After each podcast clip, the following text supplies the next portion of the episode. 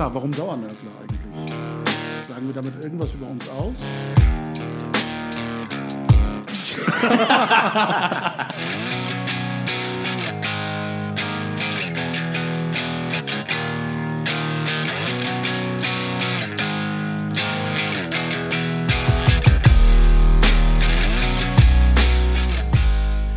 Herzlich willkommen zu einer neuen Folge der Dauernörkler. Wie immer an den Mikrofonen sind heute Engin Karan, Eren Güvercin und Murat Kaiman. Zusätzlich haben wir heute einen spannenden Gast. Sabah Nur Schema ist Politikwissenschaftlerin und pädagogische Leiterin der Bildungsstätte Anne Frank in Frankfurt.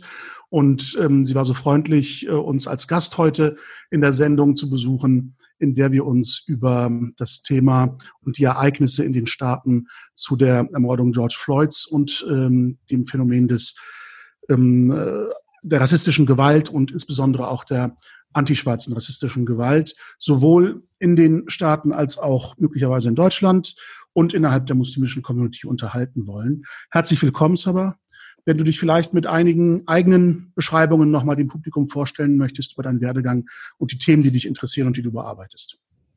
Ja, vielen Dank euch drei auf jeden Fall zu, äh, für die Einladung zu diesem Podcast hier. Ich folge ähm, eurem Podcast schon etwas länger und wusste gar nicht, dass man Teil davon sein kann. Deshalb sehr schön ähm, dabei zu sein. Äh, ja, du hast es schon gesagt, ich arbeite hier ähm, in, der, in Frankfurt am Main, in der Bildungsstätte Anne Frank, bin ich hier die pädagogische Leiterin, seit sehr vielen Jahren schon in der historisch-politischen Bildungsarbeit aktiv, ähm, arbeite mit ähm, Schulen, ähm, aber auch mit anderen Institutionen, pädagogischen Einrichtungen, als auch mit Betrieben und Unternehmen rund um diese Themen Rassismus, Antisemitismus. Ein Schwerpunkt liegt bei mir ganz persönlich im Themenbereich ähm, Islamfeindlichkeit oder antimuslimischer Rassismus. Und äh, die Frage ist, wie gehe ich damit um? Woran erkenne ich das? In unseren Seminaren geht es sehr viel um das Thema Sensibilisierung das äh, sozusagen erstmal zu erkennen, was, wann ist schon etwas rassistisch, wann kann man von Rassismus sprechen, ähm, wann und wie äußert sich Antisemitismus, beides ganz unterschiedliche Phänomene, wie kann man die zusammendenken, aber warum ist es auch wichtig, von Unterschieden zu sprechen. Ähm, das sind Themen, äh, die uns hier sehr stark beschäftigen, die auch mich äh, beschäftigen. Ich ähm, was auch noch vielleicht in dem Zusammenhang ganz spannend ist, ich äh, äh, promoviere auch gerade. Mal gucken, wie lange das äh, noch dauert. Ähm, und zwar zu dieser Frage, inwiefern schon Vorurteile bei ähm, Kindern, etwas, was ja unerforscht ist, sich ähm, äußern, also im Kindesalter schon gegebenenfalls antisemitische, islamfeindliche Einstellungen reproduziert werden. Also wo klar ist, es ist nicht so, weil Kinder so sind irgendwie oder weil sie das von Geburt an irgendwie ähm, mitbekommen, ist klar, sondern inwiefern diese Normalität von Antisemitismus, ähm, Rassismus und Islamfeindlichkeit, also wie normal diese Bilder verbreitet sind und inwiefern diese sich dann auch im Kindesalter schon äußern. Genau. Und antischwarzer Rassismus, du hast es gerade angesprochen, ist da natürlich auch ein ganz wichtiger ähm, Punkt. Etwas, was hier im deutschsprachigen Raum oder zumindest hier in Deutschland ähm, ein sehr, sehr langes Thema ist, äh, beziehungsweise ein, ein, also ein Thema ist, was sehr weit verbreitet ist und ähm, seit Jahren äh, meines Erachtens immer mehr zu Aufmerksamkeit bekommt, was ich sehr gut, wichtig und richtig finde. Und da beziehe ich mich gerade vor allem erstmal auf Deutschland. Ja, das wäre vielleicht eine spannende Frage. Mhm. Das Phänomen um die Ereignisse in Minneapolis und jetzt auch die Unruhen in verschiedenen Städten in den ähm, Staaten ähm, und der Name George Floyd ähm, haben im Grunde Dynamik erfahren, ähm, die eigentlich auf den ersten Blick ja ungewöhnlich erscheint, weil das Phänomen antischwarzer Rassismus und Polizeigewalt bis hin zur Tötung ähm, unschuldiger schwarzer Bürger in den Staaten ist nichts Neues. I Can Breathe ist nicht neu. Ähm, äh, die, die Frage von äh, Menschen, die auf der Straße einfach nur ihrer Wege gehen und dann mit, mit einem ähm, Schuldvorwurf sozusagen, einer Schuldvermutung als kriminell stigmatisiert werden und als gefährlich stigmatisiert werden und deshalb Polizeigewalt erfahren, sogar im Erstkontakt. Das sind ja keine neuen Phänomene, über die berichtet wird, ähm, mhm. bis hin eben zu ähm, der Ermordung solcher Menschen äh, durch Polizisten. Warum ist ja. gerade dieser Fall ähm, in den Staaten so äh, intensiv jetzt in diese Proteste ähm, übergegangen. Und vor allem, es scheint ja auch weltweit ein Phänomen zu sein, wenn man die sozialen Medien sich anschaut, die Reaktion auf den Fall George Floyd und auch die Reaktion hier in Deutschland. Was ist das Besondere aus deiner Sicht an diesem Fall, ähm, warum wir uns jetzt intensiv damit beschäftigen? Und fällt uns sowas eigentlich nur auf, wenn das in den Staaten passiert und, und äh, nicht hier in Deutschland? Denn ähm, in Deutschland äh, ist es ja nicht üblich, dass ähm, weiße Menschen in Polizeigewahrsam plötzlich in Flammen aufgehen. Aber in Dessau ist Uriallo ja das widerfahren. Und die Umstände sind unaufgeklärt un bis heute über mehr ähm, ohne dass das Weise eine Medienwirksamkeit und öffentliche Diskussion erfahren hätte, wie jetzt der aktuelle Fall aus dem Staat Floyd. Wie, wie kommt es dazu? Wie erklärst du dir das? Mhm. Ganz viele wichtige Fragen mit dabei. Ich würde einen sehr in, letzter, in den letzten Tagen oft zitierten Tweet oder eine Aussage, ich weiß gar nicht, wo das war, ich habe es äh, tatsächlich auch ähm, aber schon nachgelesen, ich denke es war auf Instagram von Will Smith, vielleicht habt ihr das ja auch schon irgendwo gelesen oder so, ähm, wiedergeben, wo er äh, wunderbar ganz kurz und knapp auf den Punkt bringt.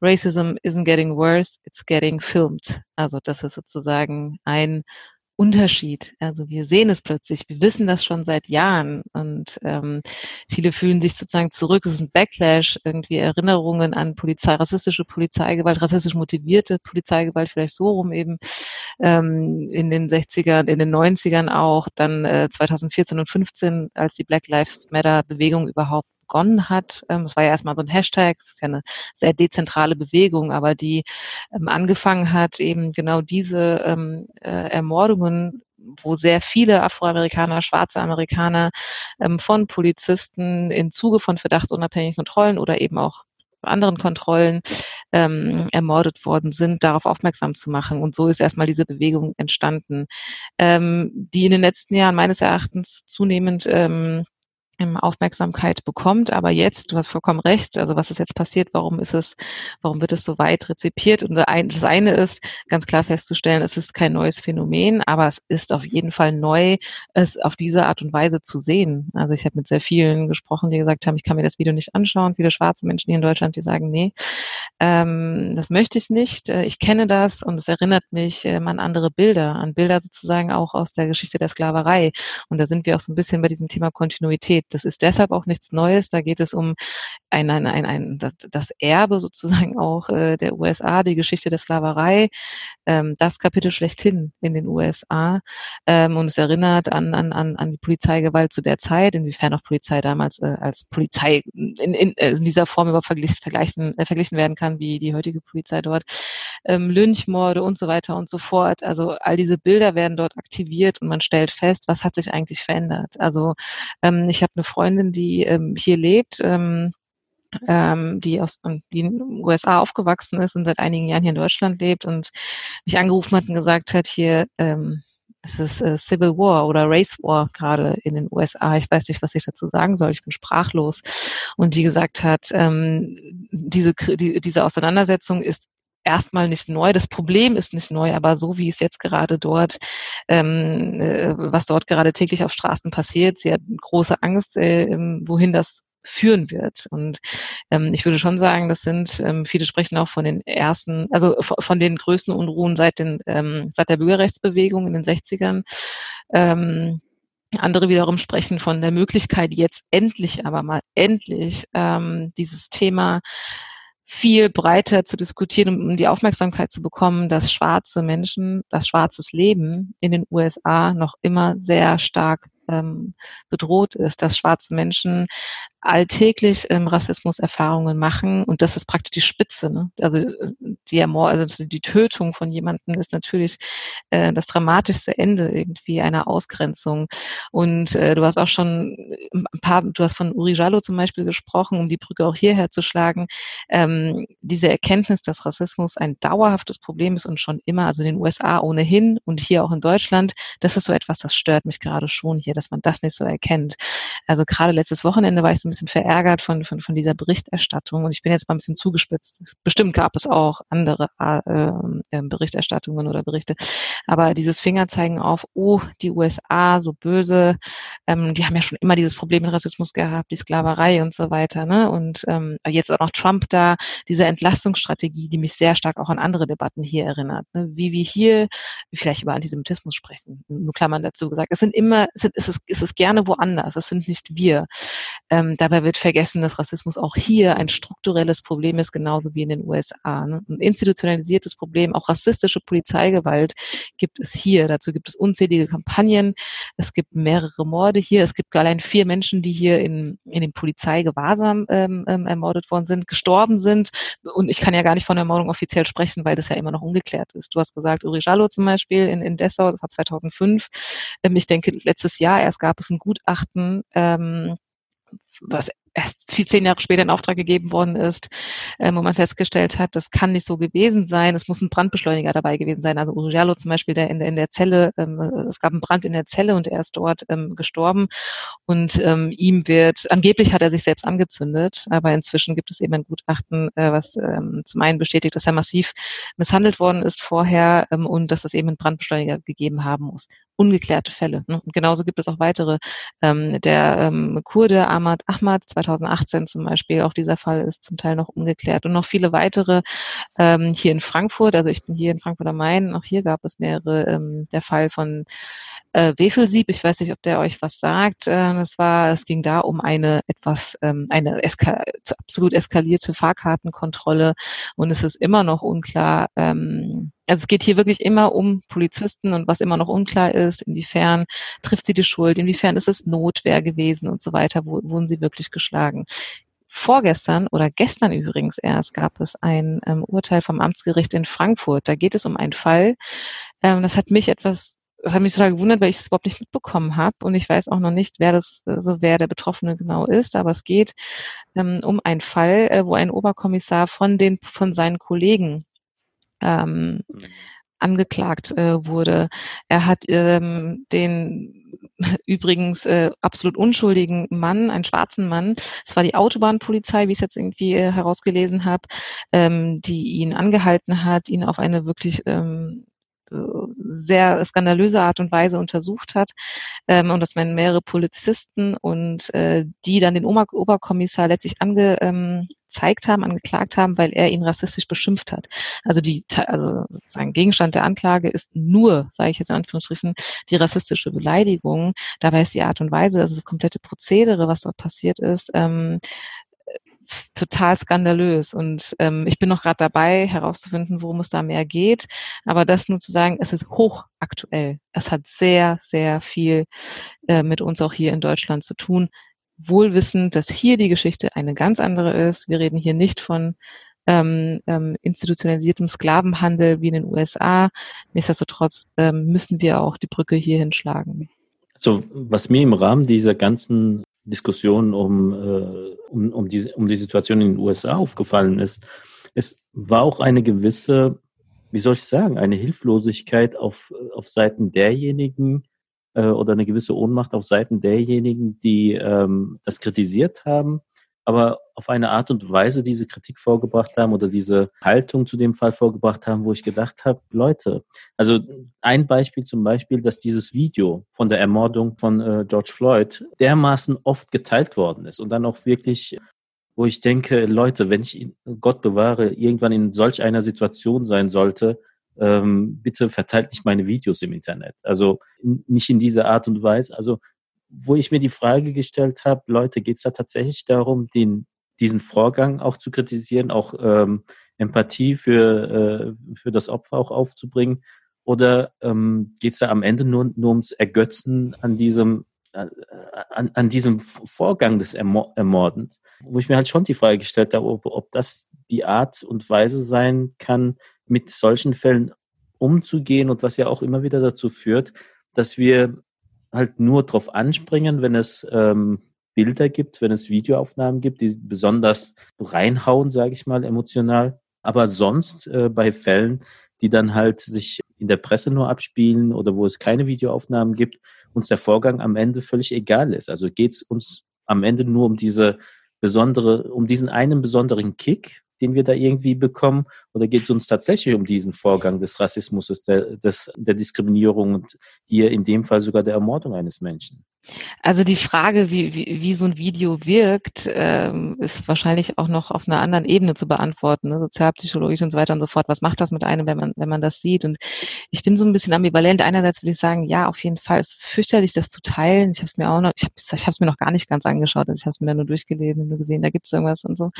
Ähm, und gleichzeitig bin ich, ich bin deshalb so ambivalent, weil anscheinend hat es eine Wirkung. Und ähm, die Wirkung ist gerade, dass ganz, ganz viele Menschen mit auf die Straßen gehen. Es gibt äh, eine Art von Solidarisierung, die man übrigens auch sehr stark erstmal beleuchten muss. Also was heißt das jetzt, wenn ich ähm, einmal den Hashtag Black Lives Matter und Blackout Tuesday mit dem schwarzen Quadrat auf Instagram poste? Ich habe das auch gemacht, ja? also muss ich dazu sagen.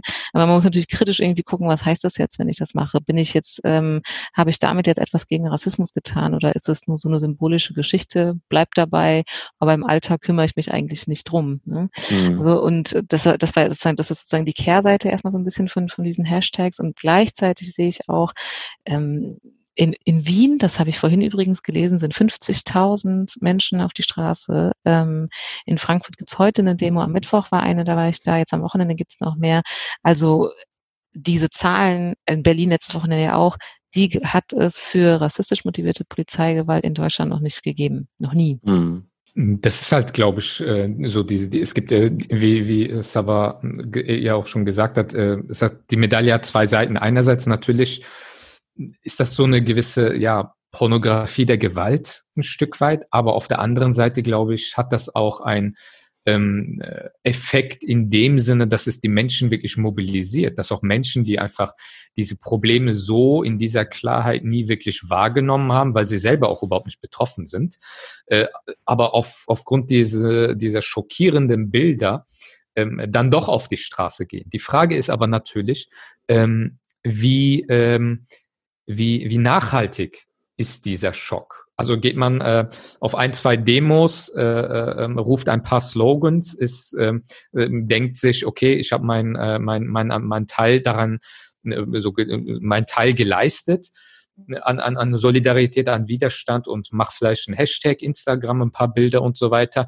Ähm, ich meine, ich, ich sage das ganz offen, also ich habe gerade so in meinem Netzwerk auf Social Media kenne ich, kenne ich schon so einige Leute in meiner Freundesliste, die zwar diesen Hashtag nutzen, die Solidarität zeigen, wo ich aber ganz genau weiß, dass sie in anderen Kontexten schon recht, äh, recht äh, rassistische Stereotype bedienen in anderen Ebenen. Also da stelle ich mir halt wirklich die Frage, wie, wie nachhaltig ist das wirklich? Und wenn ich jetzt äh, so selbstkritisch auch so in unsere muslimische Community hineinblicke, die, wenn es um Amerika geht, äh, wenn es um, um ähm, rassistische äh, äh, Vorfälle geht bei den anderen, ähm, ist man immer mit dem Zeigefinger da und sagt hier, das ist dieser zivilisierte Westen und so weiter.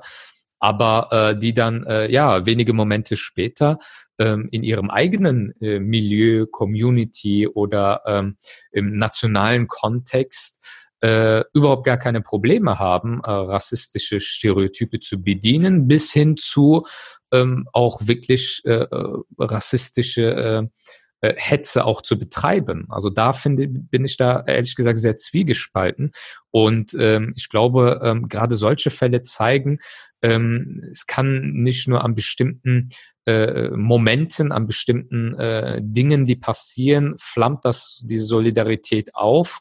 Äh, aber wenn man wirklich äh, ein bisschen tiefer äh, hineinschaut, unter die Oberfläche, sieht man, äh, dass da wenig Bewusstsein für rassistische Stereotype und Mechanismen äh, überhaupt vorherrschen, weil wenn, dann würde man ja in seinen eigenen Kreisen erstmal damit anfangen, statt irgendwie, äh, ja, äh, einige tausend Kilometer äh, weit in einem Land, wo bestimmte äh, Vorfälle passieren, dass man da sensibel ist, aber vor der eigenen Haustür äh, nicht salopp formuliert jetzt mal. Da gebe ich dir absolut recht und gleichzeitig ist es sowas total Normales, ne? weil vor der eigenen Haustür zu kehren ist erstmal am kompliziert, also es ist komplizierter. Das ist ein sehr schmerzhafter Prozess, dieses Thema Selbstreflexion. Was hat das mit mir zu tun und wo habe ich gegebenenfalls auch ähm, rassistische Denkweisen und Stereotypen? Das ist genau das und erstmal bin ich sehr optimistisch sozusagen. Das muss ich als äh, hier als äh, sozusagen äh, zuständig für die Bildungsabteilung. Ich gehe davon aus, dass das Lern Lernprozesse sind, die müssen irgendwann und irgendwo angestoßen werden. Ähm, ich sehe natürlich absolut die, die, ähm, die Gefahr, dass es pure Symbolik bleibt. Ähm, das sehe ich bei vielen seit Jahren immer wieder. Da könnten wir, könnten wir jetzt auch über MeToo und andere Hashtag-Bewegungen gehen, äh, so, äh, sprechen, wo es auch kurzzeitig eine große Solidarität gibt, aber die sinkt irgendwie dann. Und trotzdem wird etwas bewegt. Und ich würde schon sagen, dass wir uns in Zeiten von Social Media und äh, wirklich unglaublicher Vernetztheit äh, global gesehen viel stärker mobilisieren können. Auch, dass die Demos so groß werden. Das hat einen ganz einfachen Grund. Ne? Viel, viel schneller kriegt man es mit, was passiert wo. Die Informations, äh, der Informationsdrang ist auch da. Man will sich positionieren.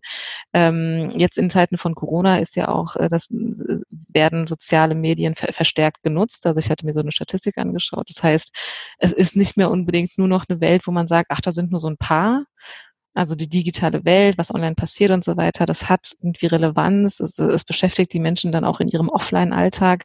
Und ähm, das ist, das ist praktisch erstmal so das, der erste Schritt. So. Und jetzt hast du gerade angesprochen, ähm, der Rassismus oder der antischwarze Rassismus, um es ganz konkret zu machen, ne, innerhalb der muslimischen Community, den hast du ja jetzt gerade angesprochen, ein ganz großes Thema. Wahrscheinlich werden wir gleich nochmal darauf ähm, zu sprechen kommen, aber wo ich auch dir zustimme und sage, definitiv gibt es da sehr weit verbreitete Stereotype über die, über den schwarzen Menschen oder die schwarze Frau und den schwarzen Mann, die sich ähm, wunderbar einreihen in kolonialrassistische ähm, Bilder, also sozusagen, also einreihen in diese Tradi äh, in diesen Traditionslinien, die, die, es einfach gibt. Die Kontinuität von diesen Bildern, ähm, die bearbeiten wir auch in, in verschiedensten ähm, Bildungsseminaren ähm, und die finden sich tatsächlich immer wieder, finde ich auch, in, in übrigens tatsächlich echt unverblümt auch innerhalb ähm, nicht schwarzer muslimischer ähm, Kreise.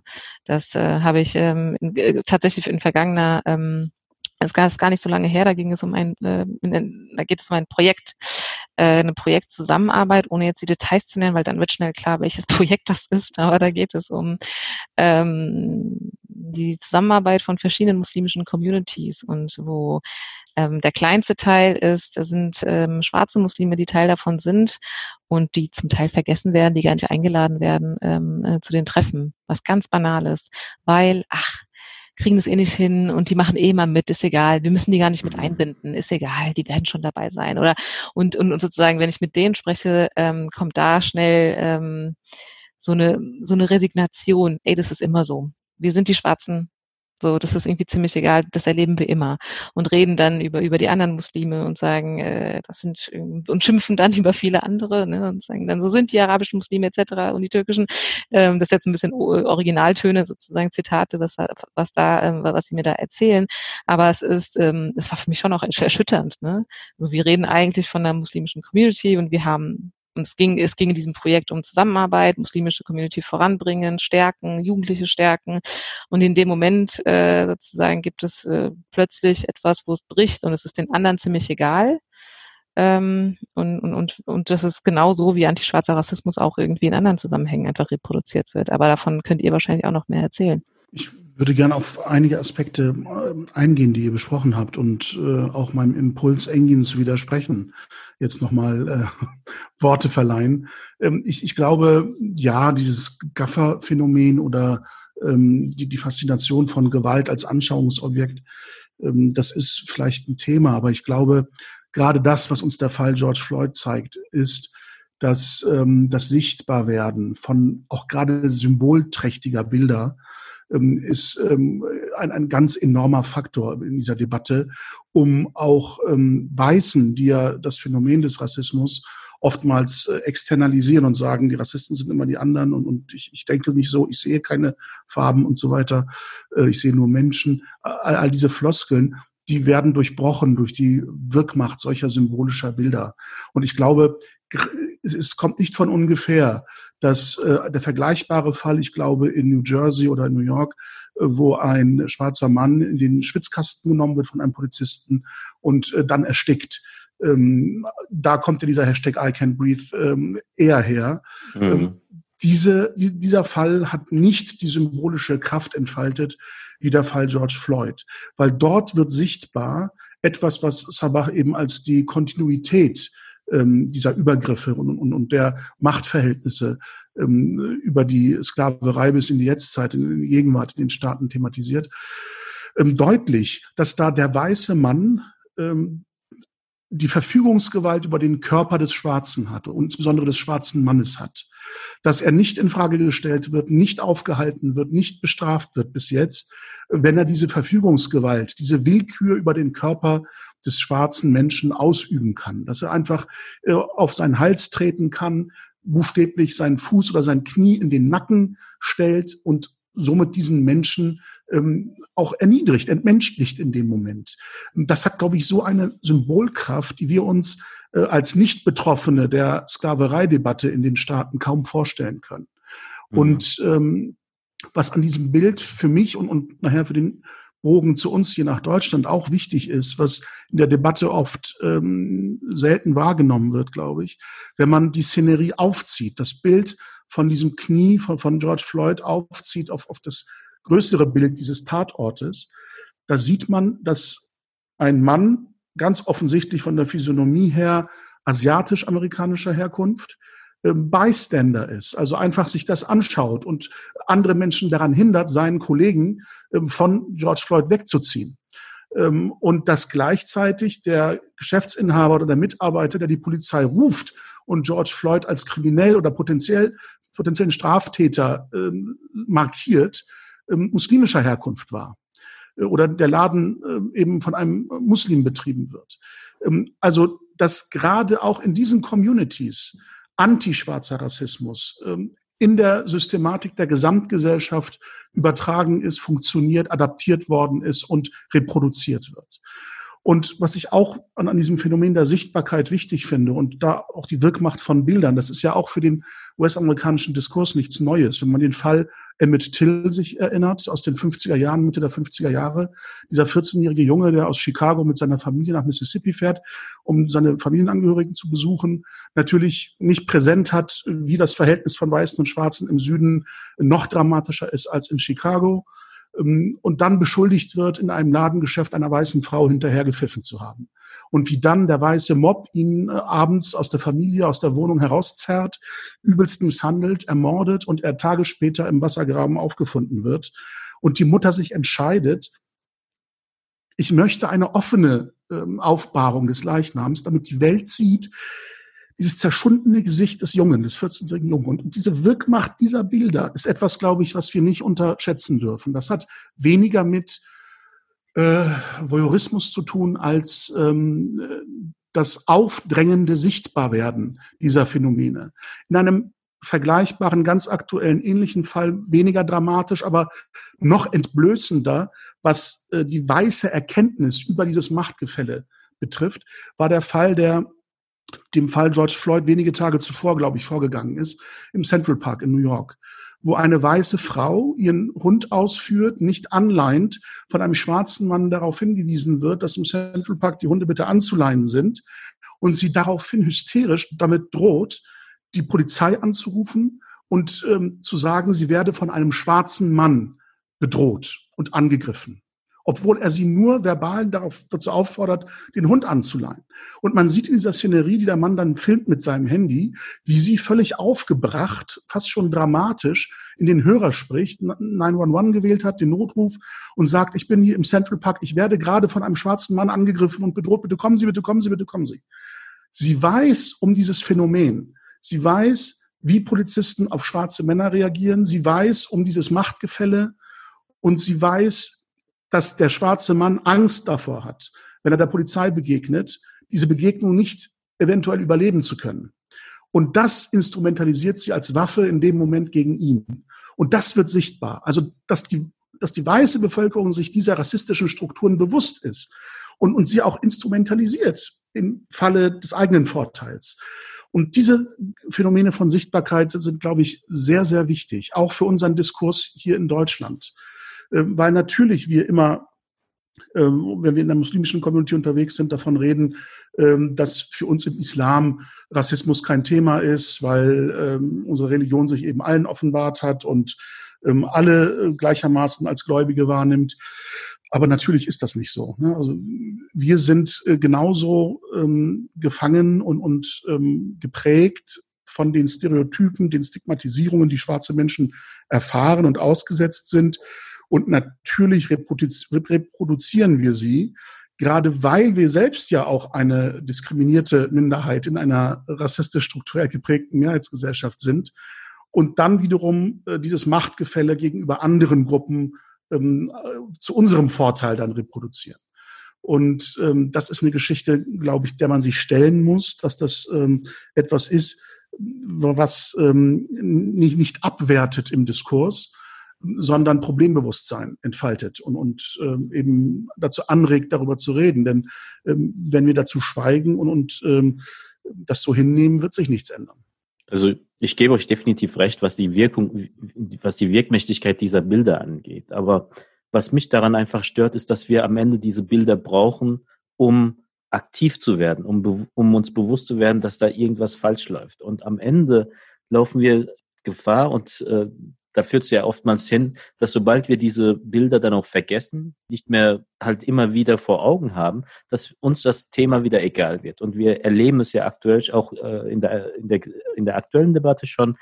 Die Diskussion um die Maischberger Sendung am Sonntag habt ihr ja auch mitbekommen, die ähm, das Thema George Floyd und USA diskutieren will, ähm, erst einmal überhaupt nicht auf die Idee kommt, eine betroffene Perspektive ein, einzuholen und dann tatsächlich nur in den USA jemanden auffinden kann, ähm, die dazu etwas sagen kann. Wo man sagt, wo man sich die Frage stellt, ähm, hier in Deutschland, hier gibt es das Problem nicht, hier gibt es niemanden, der sich zu dem Thema äußern kann. Ähm, und es ist einfach nur ein US-amerikanisches äh, Problem.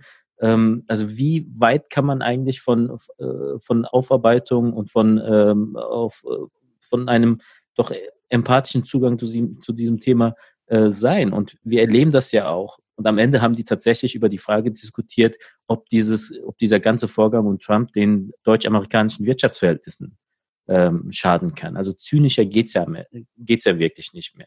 Und wir erleben das ja auch bei vielen Vorfällen. Wir haben den, den gesamten NSU-Komplex hier erlebt, wo man sagen muss, wie viel Empathie gab es dann tatsächlich für diesen Fall und wie viel Aufschrei gab es auch für die ganzen Pannen und für, für das Ganze, für, für die ganzen vermeintlichen äh, Zufälligkeiten, die in diesem ganzen Verfahren und dem Prozess aufgetreten sind.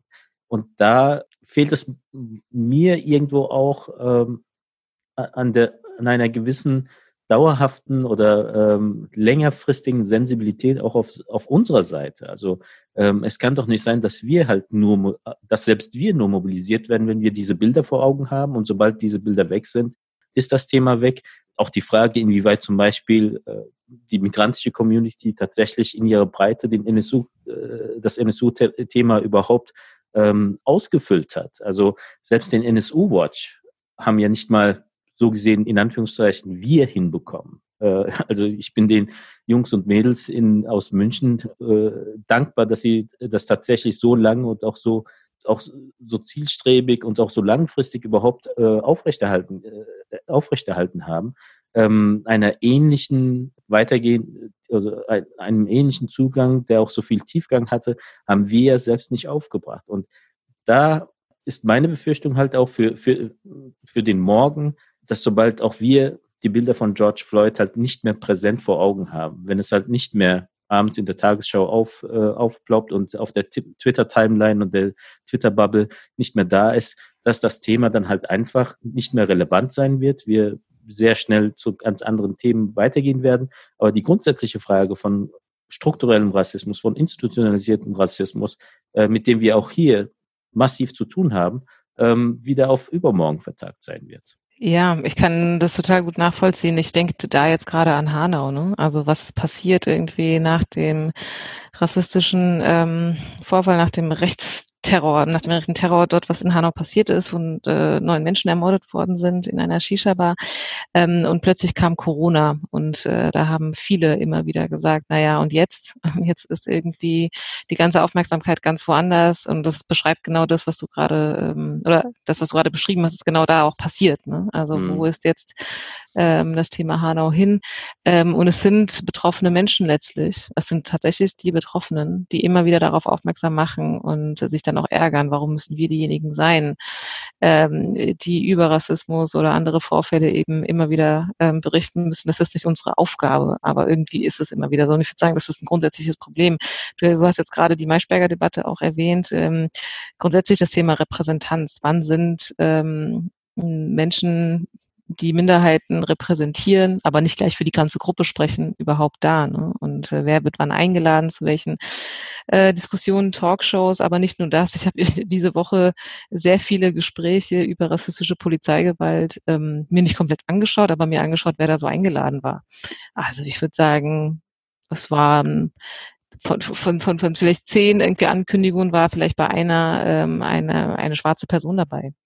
Und mhm. schwarz sein heißt ja auch nicht gleich Expertin sein für Rassismus. Das kommt ja noch dazu. Das ist nicht anders. Das kennen wir sehr gut. Sobald jemand muslimisch ist, ähm, ist man ähm, ähm, Islamexpertin oder Islamexperte. Und auch das funktioniert nicht. Ne? Also was heißt es überhaupt, Repräsentanz äh, in, die, in dieser Form einzufordern und wie läuft es richtig? Ich glaube, da gibt es unfassbar viel Luft nach oben. Äh, würde aber nochmal dieses Thema institutioneller struktureller Rassismus, ähm, ich würde schon sagen, dass wir uns in einer Zeit befinden, wo sich viel verändert. Ähm, es, äh, ich würde schon sagen, wenn wir jetzt über Deutschland sprechen, da sind wir in einigen Teilen USA hinterher, auch wenn wir jetzt auf USA blicken mit einem hochpessimistischen Blick. Aber was das Thema Diversität und Repräsentanz äh, betrifft, ich denke, das würde dort nicht passieren. Also eine Diskussion über rassistisch motivierte Polizeigewalt ohne schwarze Menschen. Also so als ein Beispiel. Weiß mhm. ich nicht. Das wäre jetzt so meine Einschätzung. Ähm, die Diskurse dort haben eine andere Bedeutung und, und laufen auch anders ab. Das, äh, man muss es immer so ein bisschen, muss immer gucken, dass wir hier, das ist eine jüngere, äh, die Geschichte hier in Deutschland mit Gastarbeitern etc. und, und wie, wie wir uns hier als Migrationsgesellschaft verstehen, ist wirklich nochmal eine andere. Ähm, da müsste man immer wieder nochmal ein bisschen genauer drauf gucken. Ähm, aber auch hier, genau, ich wollte nur darauf kommen, struktureller Rassismus, auch in Polizei, in Schule, in verschiedensten Zusammenhängen, wo sich das hier auch äußert, ähm, würde ich schon sagen, dass es eine, eine etwas, ähm, ich weiß nicht, ob ich so optimistisch sein soll oder nicht. Ich, ich sehe durchaus eine Veränderung, was Diversität und Repräsentanz hier ähm, betrifft. Ich sehe, dass ähm, aufgrund der Kritik, die ähm, Maischberger gegenüber geäußert worden ist, gestern Abend zum Beispiel bei Markus Lanz äh, durchaus auch eine, ähm, mindestens eine ähm, Expertin dabei gewesen ist, ähm, eine schwarze Journalistin, das war Hadija Haruna, äh, die dort ähm, eben dann ähm, aus einer Expertinnenperspektive, aber gleichzeitig eben auch aus einer schwarzen Perspektive ähm, mit dabei war. Das heißt, diese Kritik, die bewegt auch etwas. Also wir haben auch die Möglichkeit, viel lauter zu sein, Repräsentanz einzufordern und ich sehe das schon in Teilen auch irgendwo anders. Das ist ja so ein bisschen die These, die, an die ich immer wieder dann denken muss in diesem Zusammenhang von Aladdin Elmar Falani, ne, das Integrationsparadox. Also irgendwie ist es schon so, dass sich da was verändert hat, was strukturelle ähm, äh, Diskriminierung betrifft, was Diversität zumindest irgendwie äh, betrifft, gerade weil es plötzlich Menschen gibt, ähm, die ähm, Diversität repräsentieren und diese sichtbarer werden, ist der Rassismus größer, ist die, sind die Konflikte viel, viel stärker und viel vehementer. Letztlich ist es ähm, nicht, ich will nicht zu sehr abdriften, sorry, aber ich denke da auch immer natürlich an, an, an meine Lieblingsfrage äh, inzwischen ist, seit Boris Palmer gefragt hat äh, nach der Deutschen Bahnwerbung, welche Gesellschaft soll das eigentlich abbilden? Also wir sind schon an einem anderen Punkt. Ähm, welche Bilder über die Gesellschaft, über unsere Gesellschaft hier irgendwie dargestellt werden, auch mh, oder der Wunsch sozusagen, die Gesellschaft diverser zu gestalten und diese auch zu zeigen, der ist da. Äh, wir haben eine Katjes-Werbung gehabt mit der Kopftuchtragenden, äh, äh, ähm, mit dem Kopftuchtragenden Model und so weiter. Die Abwehr ist natürlich heftig und der Hass, der sozusagen diesen Bildern gegenüber ähm, dann geäußert wird, ist dramatisch. Deshalb sage ich immer noch, wir haben ein großes Problem natürlich mit Rassismus und diese Bilder sind immer noch weit verbreitet. Aber ich sehe das ich denke, ihr wisst, was ich meine. Ich sehe die Gleichzeitigkeit auch. Ich sehe die Veränderungen auch, ähm, die es gibt, ähm, aber dann auch die, de, de, de, den Hass, der immer größer wird. Wenn ich an der Stelle kurz ähm, nochmal nachhaken darf, insbesondere ähm, an deinen Appell genauer hinzuschauen. Ähm, die Problematik, die sich ähm, mir stellt, ist, gerade in dieser multidimensionalen Perspektive der muslimischen Community in Deutschland einmal Ziel von Ausgrenzung und Abwertung zu sein, gleichzeitig auch ein Hort von reproduzierten Ausgrenzungsphänomenen gegenüber anderen zu sein, gerade was antischwarzen Rassismus anbelangt. Ähm, die Tendenz von jungen Muslimen in den sozialen Medien, sich Zitaten von Malcolm X oder Martin Luther King, also diese Civil Rights Movement in den Staaten, sich zu bedienen, sich sozusagen als die äh, muslimischen Brüder der Schwarzen äh, in Amerika sozusagen zu verstehen oder noch dramatischer aus unserer europäischen Sicht und, und vor allem deutschen äh, historischen Sicht, ähm, Muslime als die neuen Juden, wenn es um Ausgrenzungserfahrung geht oder Verfolgungs- und, und ähm, äh, Diskriminierungsereignisse äh, geht. Ähm, also dieses, diese Position, ständig Opfer zu sein, ähm, und sich in, in, dieser Gruppe sozusagen zu identifizieren, mutet manchmal äh, mir an wie jemand, der sich so monothematisch an eine Säule klammert, sich an dieser Säule herumtastet und dann ständig beklagt, man habe ihn eingemauert. Also wenn man das eigene Problem immer nur aus dieser einen Perspektive wahrnimmt und sich in, in dieser ähm, Opferrolle ähm, mit historischen ähm, Phänomenen wie äh, der afroamerikanischen Bewegung in den Staaten oder dem Antisemitismus in Europa seit dem Mittelalter, wenn man das als Identifikationsmuster nimmt für die eigene Situation und dann völlig ausblendet, erstens, welche Wirkmacht man eigentlich im gesellschaftlichen Diskurs entfalten könnte, wenn man diese Rolle bereit ist zu verlassen. Ähm, wobei ich überhaupt nicht unterstelle, dass es äh, das Problem nicht gibt. Also da bitte ich mich nicht misszuverstehen. Äh, aber man kann sich natürlich thematisch auch anders versuchen zu positionieren, offensiver, aus einer aktiveren, gestaltenden, themensetzenden Position heraus, sich mit dieser Thematik zu befassen ähm, und gleichzeitig auch so selbstbewusst zu sein, die Veränderung, die man von der Gesamtgesellschaft erwartet bei diesen Punkten, in der eigenen Community zu beginnen in, in den eigenen äh, Beziehungen zu anderen Menschen, People of Color und so weiter, zu äh, entwickeln. Oder was äh, Gendergerechtigkeit anbelangt, sich da zu verändern. Oder was die Haltung gegenüber äh, LGBT anbelangt, sich da zu verändern. Also deutlich zu machen, dass wenn wir von ähm, um da wieder so einen amerikanischen Slogan aufzugreifen, Equal Rights reden, dass das natürlich auch ein Anspruch ist, den wir an uns und unser Verhältnis zu anderen stellen müssen. Und erst wenn wir bereit sind, das zu leben, vorzuleben, äh, kann sich vielleicht auch eine Veränderung in Bezug auf uns, wo wir Ungleichheit uns gegenüber wahrnehmen, einstellen. Oder wie siehst du das? Also ist das, mhm. ähm, also ist meine Perspektive auf diese Problematik zu einseitig oder falsch? Nein, ich finde sie nicht einseitig. Ich, äh, es ist ja im Prinzip plädierst du ja für eine, für eine äh, weitere Perspektive, ähm, was die eigene Position betrifft, irgendwie als Minderheit, als muslimische, äh, als, als religiöse Minderheit hier in Deutschland zu leben und eben dann aber auch zu sehen, ich kann Opfer und gleichzeitig auch Täter sein, um das mal ein bisschen platt zu sagen. Also ich kann in anderen Zusammenhängen äh, die ausübende Person sein äh, und andere Menschen äh, verletzen, ausgrenzen und äh, in anderen Zusammenhängen kann ich aber direkt betroffen sein.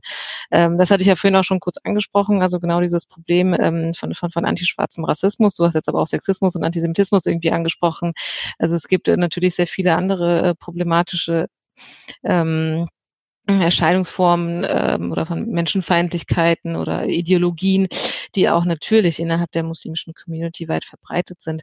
Es ist, ähm, ich kann, ich, ich würde nicht das für oder das eine irgendwie sein. Es ist alles, äh, das sage ich immer wieder, es ist alles gleichzeitig. Ähm, und es ist, das ist gar nicht so leicht ähm, zu sagen, ich komme jetzt aus dieser Opferrolle ähm, irgendwie heraus und emanzipiere mich. Ähm, wenn ich hier mit Jugendlichen, äh, mit muslimischen Jugendlichen arbeite und ich mache das auch bewusst in, in geschlossenen Gruppen, sage ich jetzt mal, also wo ich nur äh, mit, mit äh, jungen Muslimen arbeite. Sehr oft sind es tatsächlich auch nur ähm, muslimische Männer, mit denen ich äh, zusammen äh, komme hier aus unterschiedlichen Gründen, äh, wo es ohnehin schon ein Problem ist, dass ich dann als Frau da vorne stehe. Das ähm, wird dann oft schon zum Thema gemacht, vielleicht erst zum Ende hin, wenn man ein Draht zu ihnen aufgebaut hat. Ähm, aber wo, ähm, wo wir diese schmerzhaften Dinge auch thematisieren. Also wo es genau auch darum geht zu sagen, ähm, also ich fange erstmal bei euch an, was macht ihr für Erfahrungen, was, erlebt, äh, was macht ihr selbst für Diskriminierungserfahrungen, ähm, was hat Rassismus mit euch zu tun, etc. Und dann kommt sehr viel und ich glaube, das ist eine ganz wichtige Ebene, ähm, die, die wir vergessen. Es ist ein Zwischenschritt, vielleicht so rum, keine Ebene, sondern ein Zwischenschritt, um dann auch zu sagen, das, was du sagst, ist ja sozusagen so eine so ein Plädoyer für mehr äh, emanzipatorische Kritik sozusagen, Selbstreflexion etc. Das kann ich aber erst machen, wenn anerkannt worden ist, dass ich durchaus eben auch Opfer bin oder betroffen bin von ähm, antimuslimischen Diskursen hier oder wie ich in der Schule behandelt werde ähm, und, oder, oder mein Name immer verwechselt wird ähm, irgendwie, weil obwohl ich ganz anders aussehe, auch Hijab tragende Mädchen erzählen mir das immer wieder. Also es gibt einen Namen für die eine und so werden alle genannt und es wird dann auch scherzhaft sozusagen kommentiert mit, ah, komm, ist doch ein bisschen egal oder auch entschuldigt manchmal zu sagen, es tut mir leid, ich habe dich gerade verwechselt. Also ich denke jetzt gerade an Geschichten, die mir erzählt werden. Und das verletzt aber trotzdem, auch wenn die Absicht keine böse ist. Ne? Auch wenn sozusagen Lehrkräfte, Pädagogen, wer auch immer oder der Azubi-Betreuer mir irgendwie sagt, ich meine das nicht so, aber es passiert irgendwie ständig. Und ähm, und deshalb ist diese Opferrolle nicht nur eine Rolle, sondern es ist eine sehr reale Erfahrung. Und, und, und die äh, ich würde schon sagen, dass wir noch nicht so, so weit sind, zu sagen, die ist schon vollkommen anerkannt worden hier. Ähm, es, sobald ich zum Beispiel über das Thema antimuslimischer Rassismus spreche, ähm, äh, sehe ich ganz viele Finger immer hochgehen und sagen, nee, Moment mal, der Islam ist keine Rasse, das kann doch gar nicht sein. Ähm, oder ähm, Rassismus, was hat das denn damit zu tun? Es ist doch nur eine Religion und ich darf doch den Islam kritisieren und so weiter. Das heißt, wir sind schon noch sehr stark erstmal bei diesen Bewusstseinswerdung und Anerkennung und so weiter. Und gleichzeitig, da gebe ich dir recht zu sagen, während wir dabei sind, irgendwie, wir würde ich jetzt auch mal sagen, in, in, innerhalb der muslimischen Community, diesen Prozess voranzutreiben, für diese Anerkennung selbst als Betroffene zu kämpfen, das ist dann leider so. Das müssen sich halt Betroffene melden. Es geht nicht anders. Erst wenn ich Unrecht sehe, deshalb sind wir wieder beim Video, erst wenn ich es sehe, wenn mir das jemand sagt, wenn Betroffene sich äußern und es tut mir leid, das ist dann immer dieses Ding von, ich muss mich engagieren, das ist ehrenamtlich und so weiter, wo sich viele beschweren, warum muss ich das die ganze Zeit machen, ja, warum muss ich die ganze Zeit erklären, dass es mir nicht gut geht, das, das ist bitter, aber so ist das irgendwie. Sonst können das andere nicht verstehen, sonst können das weiße Menschen nicht verstehen. Ähm, gleichzeitig aber auch sich dessen bewusst werden, das, was ich von anderen erwarte, diese Empathie oder die Anerkennung, muss ich auch in Bezug auf andere Gruppen einfach machen. Das ist das ist, das geht für mich sozusagen zusammen. Das ist irgendwie kein, das kann ich nicht ausschließen. Und ähm, was den Umgang mit, mit, mit schwarzen Menschen angeht oder mit schwarzen Muslimen innerhalb der Community. Ich hatte ja davor schon auch ein Beispiel ähm, gehabt und ähm, ich kann mich ganz gut erinnern, aber ihr wahrscheinlich genauso an, an, an diesen Sklavereiskandal in Libyen. Das war 2017. Ja. Ja, ja. War das 2017? Im Rahmen der Flüchtlingsdebatten. Also, Genau, also wo ähm, von schwarzen Muslimen hier geäußert worden ist, wo bleibt jetzt die Solidarität? Also das ist das, was du meinst, genau, Opfer mhm. bin ich schnell. Also äh, wenn wir jetzt ähm, von naja, was ist, also wenn wir jetzt darüber sprechen, wie Muslime in, in, in China äh, äh, behandelt werden, ähm, dann äh, sprechen wir alle drüber und solidarisieren uns.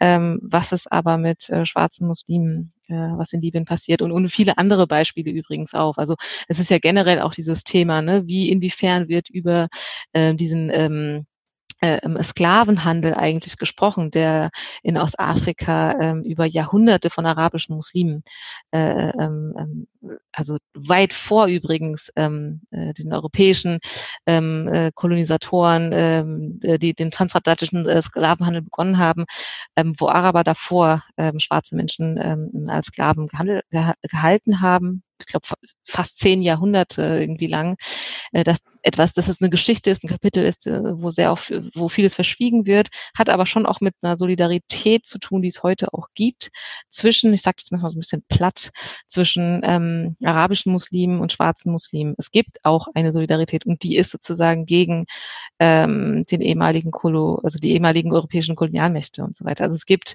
also es, es hat schon auch einen Grund, äh, glaube ich, also es wäre nicht so einfach zu sagen, weil ähm, ähm, ähm wir sprechen nicht darüber, weil, weil, weil das niemand will, sondern es gibt auch eine starke Solidarisierung. Das hast du jetzt auch gerade erwähnt mit Malcolm X-Zitaten ähm, oder Martin Luther, oder wobei eher Malcolm X, genau. Ähm, und, und diese äh, starke Identifika dieses Identifikationsmoment, was äh, ganz oft stattfindet. Genau, wir kämpfen genauso wie die Schwarzen dort. Aber wenn es dann ums Eingemachte geht, und da muss ich, da bin ich ganz ehrlich, ganz offen, ehrlich, in, in, in, in der Erfahrung mit vielen ähm, diversen muslimischen äh, muslimischen, wie nennt sich das jetzt? Also nicht Community, aber sozusagen unterschiedliche Herkunftsländer, jetzt sage ich mal, unterschiedliche Regionen, ähm, wo ganz klar ist, ähm, schwarze Lebenspartnerin oder schwarze Lebenspartner, mm -mm, geht gar nicht. Also dieses, das nennt man ja auch Colorism, ne? Also dieses äh, Rassismus ist das eine und Colorism ist das helle äh, den Dunklen bevorzugt werden, etwas, was innerhalb äh, von Communities, die selbst von Rassismus betroffen sind, ganz stark an den Tag gelegt wird. Ähm, also je heller, desto besser. Das gibt es in, in, in bei indisch-pakistanischen Muslimen sehr stark. Ne? Es gibt äh, Cremes, die sagen, so kannst du heller werden, ähm, kauf sie dir und so weiter. Und je heller, das, das ist dann auch in der Profilbeschreibung drin, wenn es um Heiratsanträge geht etc., welche Skin of Color. Ne? Und je heller, desto mehr wert ist man. Und das ist, ähm, würde ich sagen, sehr weit verbreitet und nicht anders in, in, in arabischen ähm, Familien, äh, nee, nicht Familien, Entschuldigung, sondern in arabischen, muslimischer Community und so weiter und so fort. Ähm, denke, da gebt ihr mir recht, dass das etwas ist, was ihr auch mhm. kennt und was ich, also was bitter ist, wirklich aufgearbeitet werden muss. Wir hatten ja auch davor ähm, auch schon kurz darüber gesprochen, hier im deutschsprachigen Diskurs ist es meines Erachtens nicht so stark ein Thema. Also es ist zum einen ähm, hatten wir vorhin gesprochen, Alia, zum Beispiel Alia ähm, Traoré, die äh, darüber auch geschrieben hat, ähm, aber es ist auch Karima, äh, die ich auch gut kenne, Karima Benrahim, äh, die Leiterin von der IDA NRW, Nordrhein-Westfalen. Ähm, es gibt auch weitere Personen, ich hab, bin auch mit Emine Aslan, äh, die auch sehr aktiv ist, die beispielsweise auch immer wieder darüber spricht. Also es gibt schon diese Stimmen, die vielleicht noch nicht ganz so laut sind, aber die da sind zu sagen, hey Leute, ähm, antimuslimischer Rassismus, ja, da sind wir alle zusammen. Das ist, wir müssen was tun, aber wir müssen uns unbedingt mit dem äh, Rassismus innerhalb unserer eigenen Community wirklich selbstkritisch auseinandersetzen. Ich würde sogar noch weitergehen. Ich denke, es ist auch eine Voraussetzung oder auch ein wichtiger Bestandteil des, der eigenen Auseinandersetzung mit äh, dem gesamtgesellschaftlichen Rassismus, der eigenen äh, Rassismen sich auch bewusst zu sein. Also in dem Kontext auch aufrichtig zu sein, ich denke, eines der Möglichkeiten, mit denen junge Menschen auch diesem Thema begegnen können, ist halt auch, also nicht nur der einzige, aber ähm, gerade der, äh, der Aspekt Sprachfähigkeit herzustellen, dass sie überhaupt ähm, sich dazu äußern können, auch ähm, Diskriminierung, die sie erfahren, überhaupt äh, benennen können. Ähm, ich, also mir tut es jedes Mal leid, wenn ich zum Beispiel bei dem einen oder ein anderen Akteur lese, so zehn Jahre später, das ist mir widerfahren, aber ich konnte damals nichts sagen. Ähm, wo ich denke, gerade an diesem Nichts sagen können muss man arbeiten. Aber das funktioniert dann oftmals auch nur, wenn man tatsächlich auch mit einem gewissen Anspruch an dieses Thema herangeht und dann auch gegenüber der ähm, Dominanzgesellschaft oder Mehrheitsgesellschaft, wie wir sie jetzt nennen wollen, ähm, auch mit diesem Anspruch auftreten kann im Sinne von, sorry Leute, es geht hier nicht nur um meine Befindlichkeiten. Wir diskutieren hier gesamtgesellschaftliche Themen. Wir diskutieren hier ein ähm, Defizit der gesamten Gesellschaft. Das ist nicht nur ein Problem der Muslime, der Türken, der Araber, der Schwarzen und so weiter, sondern ähm, wir diskutieren euer Defizit hier. Und mit diesem Anspruch kann man oftmals halt, äh, kann man eigentlich auch nur auftreten, wenn man letztendlich die Aufrichtigkeit ähm, besitzt ähm, und dann quasi nicht in eine gewisse Art von Schizophren Schizophren äh, Schizophrenie verfa verfallen muss, ähm, dass man diese Prinzipien, die man ähm, oder den Spiegel, den man der Mehrheitsgesellschaft entgegenhält, äh, nach innen auch aufrechterhalten, aufrechterhält. Also da nicht quasi so eine ähm, einen inneren äh, Kampf permanent mit sich führen muss im Sinne von, okay, wenn das äh, in der Mehrheitsgesellschaft passiert, dann werde ich das ansprechen, aber da muss ich jetzt schweigen. Ähm, ich finde, das tut, das tut den jungen Menschen nicht gut, dass sie in solch einen Kontext kommen und es behindert irgendwo auch, dass sie dann äh, tatsächlich gesamtgesellschaftlichen Rassismus adäquat ansprechen können. Also wenn ich sehe, wir kommen, also wir drei hier kommen halt aus dem türkischsprachigen Kontext, wie dann ähm, türkischsprachige bei dem einen oder anderen Thema einfach den Mund halten, auch äh, was gesamtgesellschaftlichen Rassismus angeht, weil sie wissen, ja, ich habe da noch einen anderen Kontext, da läuft das eigentlich genauso. Und äh, wenn ich das jetzt hier anspreche, müsste ich jetzt müsste, ich das auch dort ansprechen.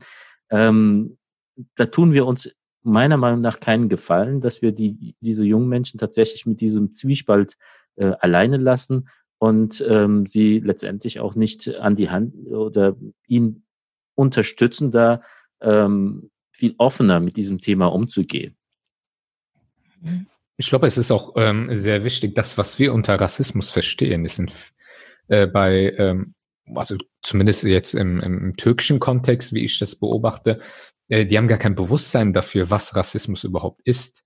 Also sie erkennen zwar, ah, okay, ich werde in Deutschland diskriminiert und, und äh, das ist rassistisch motiviert, dass sie aber zum Beispiel im türkischen Kontext selber ähm, äh, gewisse rassistische Haltungen einnehmen, dass äh, die, diesen Vergleich kriegen sie gar nicht hin. Ich glaube, es ist halt auch grundsätzlich, glaube ich, sehr, sehr wichtig, ähm, äh, gerade den Jungen, äh, gerade den Jugendlichen irgendwie zu vermitteln, was Rassismus überhaupt ist, wie das überhaupt funktioniert, weil sie haben, glaube ich, ein ähm, sehr, sehr einfaches Bild was von, Rassism, äh, von Rassismus und können daher auch überhaupt nicht äh, erkennen, wie sie in ihren eigenen Kontexten eigentlich rassistisch unterwegs sind. Das ist ein Punkt.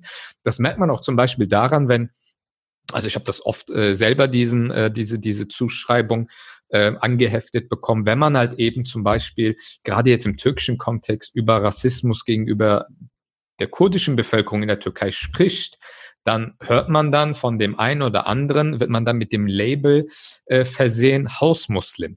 Und äh, dieser Hausmuslim, dieser Begriff ist sehr angelehnt an Malcolm X, an seine berühmte Rede und ähm, der ja eigentlich eben auf diese rassistischen äh, ähm, Dinge hinweisen wollte äh, und so weiter. Also also einerseits äh, verehrt man Malcolm X als der glorreiche äh, Widerstandskämpfer in Anführungsstrichen gegen den amerikanischen Rassismus gegenüber Schwarzen und äh, verwendet ihn aber in seinem eigenen Kontext gegen einen anderen türkischstämmigen, der vielleicht äh, auf Rassismus auf, gegen Kurden oder andere, auch gegen Flüchtlinge in der Türkei zum Beispiel hinweist. Ähm, das, das zeigt halt auch so, so diese Ironie, dass, dass da einfach wenig Bewusstsein vorhanden ist und auch wenig Grundlagenwissen. Ich glaube, das ist halt ähm, ein äh, sehr, sehr wichtiger Punkt, wo man auch ansetzen muss und wo äh, auch, auch Akteure die, der politischen Bildung jetzt hier in Deutschland auch wirklich äh, ansetzen müssen, weil äh, ansonsten das, was wir sagen, kommt dann bei den Zielgruppen überhaupt nicht so an, äh, wie wir es gemeint haben, sondern die verstehen etwas ganz anderes darunter. Da, glaube ich, herrscht auch eine sehr große ähm, Schieflage. Ja, ich ähm, glaube, wir haben über viele Facetten dieser schwierigen Themen äh, heute gesprochen.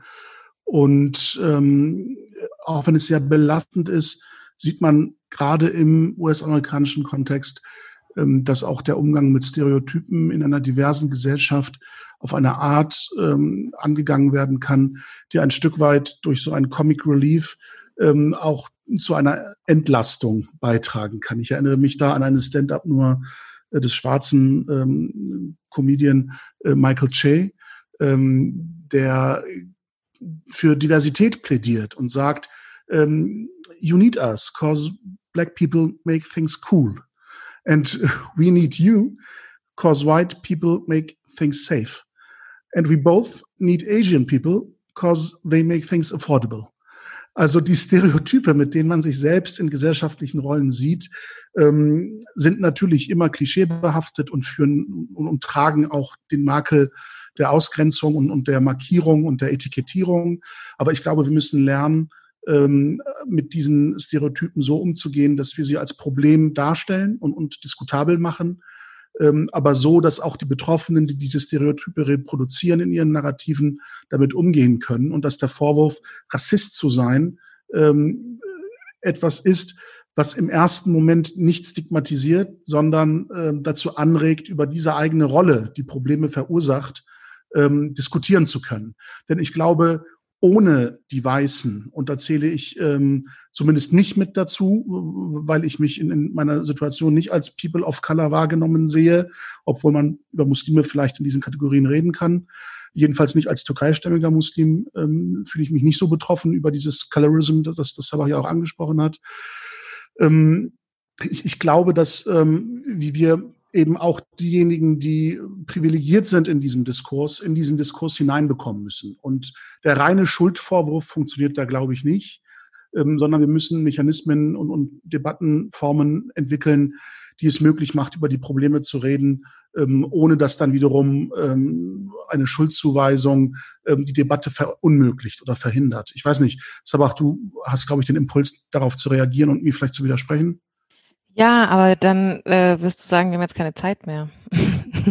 also ich, ich mute unseren, unserem Publikum zu, dass sie uns auch ein paar Minuten länger ertragen bei dem Thema.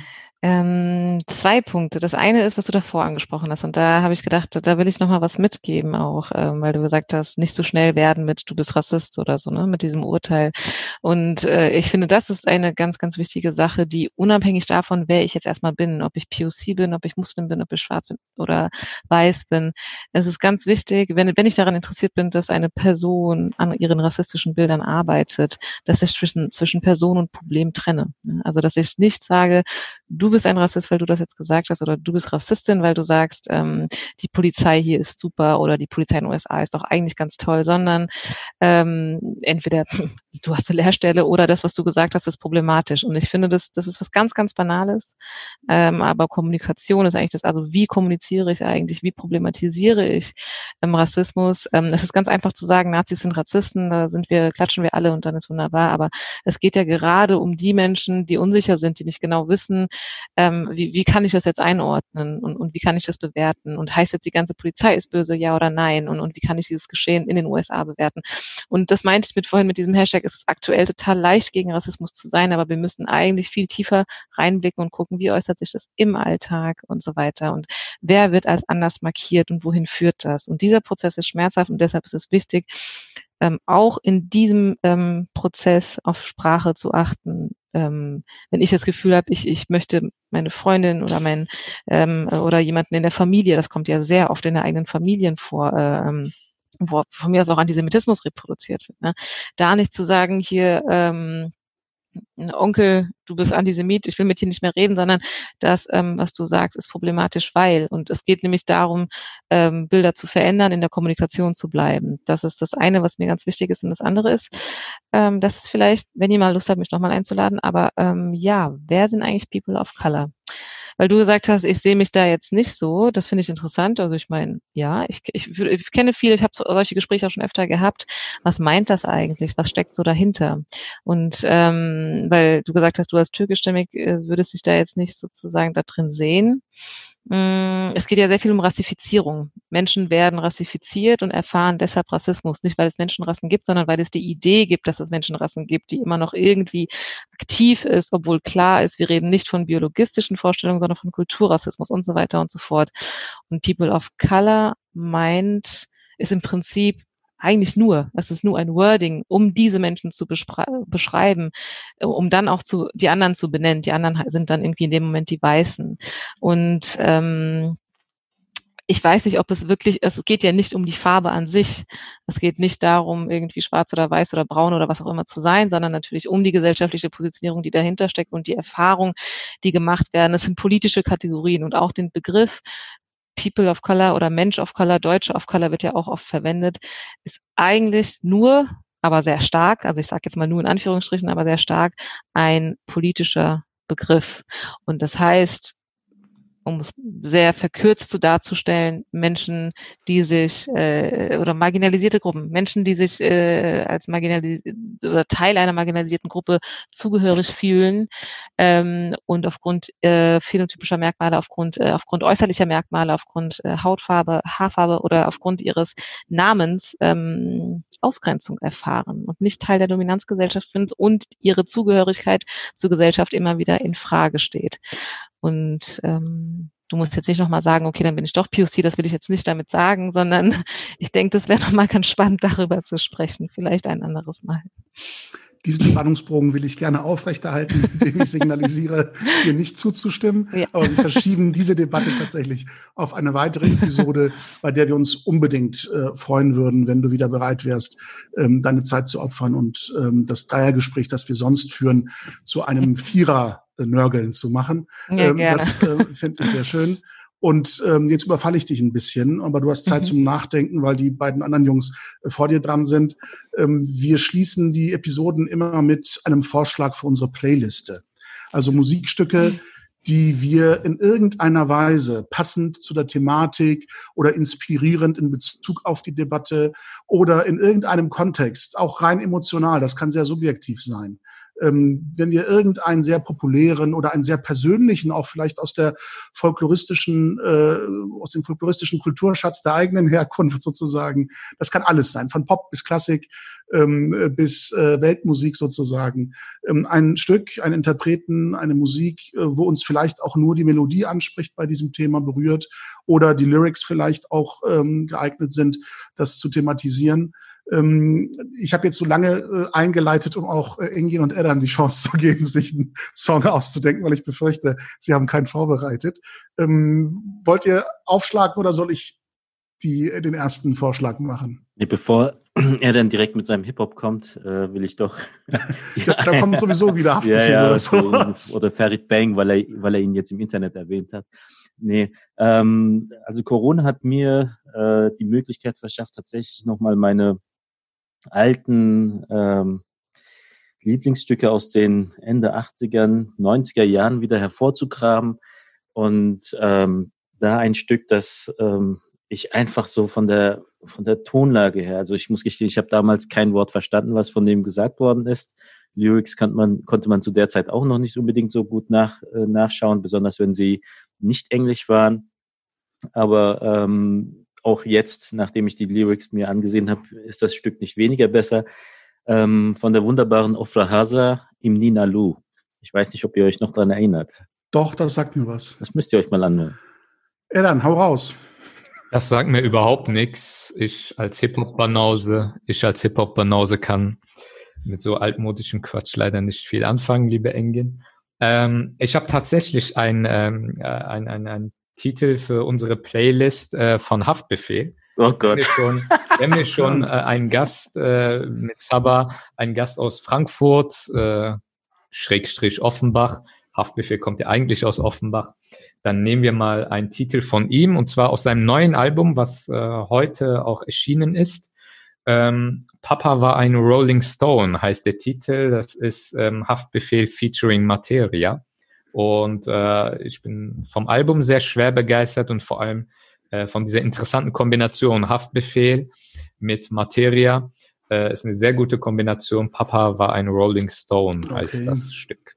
Kann ich jedem wärmstens Wir haben empfehlen. mit äh, der Thematik aus ähm, den USA angefangen. Ich will deshalb auch mit einem äh, Vorschlag für die Playlist aus ähm, äh, den Staaten ähm, abschließen. Und zwar mit der faszinierenden Billie Holiday, die in ihrem Stück Strange Food ähm, all die Schmerzen auf eine sehr eindrückliche Weise interpretiert, über die wir heute gesprochen haben. Sabach, konntest du dir in der Zwischenzeit Gedanken machen? Ja, also was ich gemacht habe, ist meine Spotify-Liste aufgemacht und festgestellt, bau, bin ich unpolitisch. Ähm, ich will natürlich was Cooles am Ende sagen. Ähm, ich habe jetzt aber ein etwas anderes Das ist vielleicht nicht unbedingt ähm, ein, ein, ein ein, ein, ein, ein Lied, was ich mir immer wieder angehört habe oder so, ähm, oder was ich privat jetzt gerade höre, aber was mich bewegt hat. Und ich weiß nicht, ob ihr das kennt. Das ist von, ähm, es nennt sich This is America. Das ist gar nicht so lange her. Es gibt auch ein sehr interessantes Video dazu ähm, von Childish Gambino. Sagt es euch was? Ihr nickt gerade? Ja, ja. Ja, und ähm, ich finde das ganz interessant. Es gab ja da ähm, auch eine relativ große Debatte, weil das ähm, dazu, weil das Video auch ähm, wirklich sehr ja. beeindruckend ist, worum es da geht. Und es geht da ja tatsächlich auch um die Art und Weise, wie er, ähm, also ich weiß, ich, es gibt so ein paar Lyrics, also die Lyrics sind wirklich sehr interessant. Ich wünschte, ich könnte jetzt irgendwas Entscheidendes da nochmal erzählen, aber er redet auf jeden Fall über das Schwarzsein das Schwarzsein in, USA in und ähm, You're just a black man in this world, you're just a mhm. barcode. Und ähm, also es geht noch weiter und ich finde, vielleicht ist es in diesem Zusammenhang mit, mit, mit dem Thema, weil du gesagt hast, worum geht's, finde ich das vielleicht nochmal ganz passend, ähm, um weiterhin bei Videos und bewegten Bildern zu bleiben, weil das Video wirklich sehr beeindruckend ist. Absolut. Vielen Dank ähm, auch für deine Empfehlung um sich musikalisch eben mit der Thematik auch nochmal zu befassen. Das ist ja ein Medium, mhm. das manchmal intensiver auf die emotionalen Wahrnehmungen solcher Themen wirken kann als die sachliche Debatte. Ähm, ich freue mich, dass wir ein sehr anregendes Gespräch gehabt haben und ich freue mich auf eine Wiederholung zu ähnlichen oder anderen Themen. Vielen Dank, dass du dabei warst und auf Wiederhören bis zum nächsten Mal. Vielen Dank. Tschüss. Assalamu alaikum. Ciao.